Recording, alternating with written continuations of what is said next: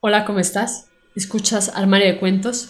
Yo soy Mari Carmen y el día de hoy toca Tu cuento hecho audiolibro, donde podrán escucharte cientos de personas alrededor del mundo a través de 11 plataformas donde publicamos Armario de Cuentos, entre las que destacan Spotify, iTunes, entre otras. Si quieres saber cómo hacernos llegar tu cuento, entra a la página www.armariodecuentos.com. Dicho esto, damos inicio. El hombre muerto, de Adolfo Flores. Todos vieron al hombre muerto entrar al pueblo sin dirigir la palabra a nadie.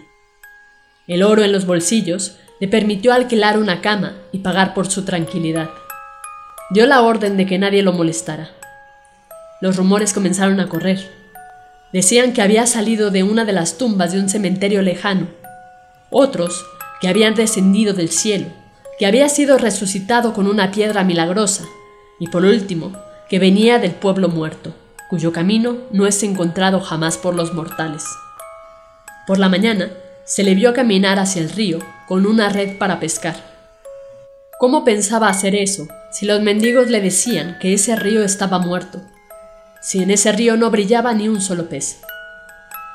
Sordo a los comentarios, sacó la red a la superficie atiborrada de sus reos acuáticos. El hombre muerto tomó uno de los peces, lo cocinó y lo entregó a los mendigos. Estos, al comerlo, lloraron de felicidad. El río había muerto desde hacía tiempo y habían olvidado ese sabor. Se sintieron tan agradecidos que comenzaron a adorarle. ¿De dónde vienes? le gritaron.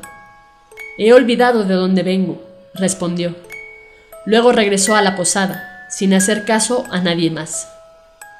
Una vez agotados los peces, apenas transcurrido un día, los mendigos arrojaron la red al río, pensando que ellos también podrían pescar, pero no lograron ni un triunfo.